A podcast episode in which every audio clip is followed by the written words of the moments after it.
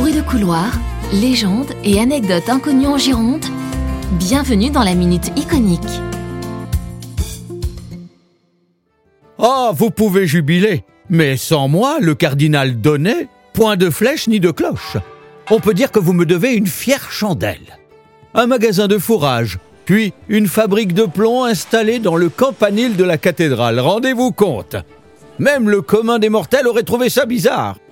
Mais personne ici à Bordeaux pour s'en offusquer, ni même remettre en état la flèche emportée par la tempête. Il y avait bien quelque chose qui clochait pourtant, non? Un clocher sans flèche ni cloche, transformé en boutique à tout va. S'il n'y avait eu que ça, mais pas du tout. Figurez-vous que la tour Péberlan, à l'origine le clocher de la cathédrale Saint-André, n'avait pas la capacité de recevoir le moindre bourdon et était même menacé de destruction. À l'origine, il l'avait bâti sur pilotis, chanqué, comme on dit en gascon. J'aurais pu la laisser en l'état et m'en laver les mains.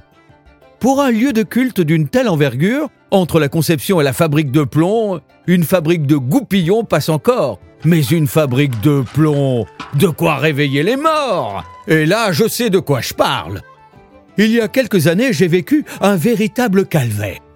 Après un malaise en plein sermon, ni une ni deux pour mes fidèles, l'affaire était réglée. Et c'est dans un cercueil six pieds sous terre que je me suis réveillé. J'ai cogné et crié mille dieux, et c'est grâce à Louis Fine d'un ami que je dois être encore en vie. Depuis, pour remercier le ciel, je m'emploie à ce que soit édifié pas moins de cent clochers.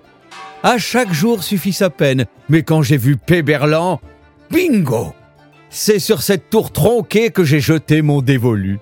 En 1850, après en avoir fait l'acquisition, j'ai veillé à la restaurer et installer trois cloches et un bourdon.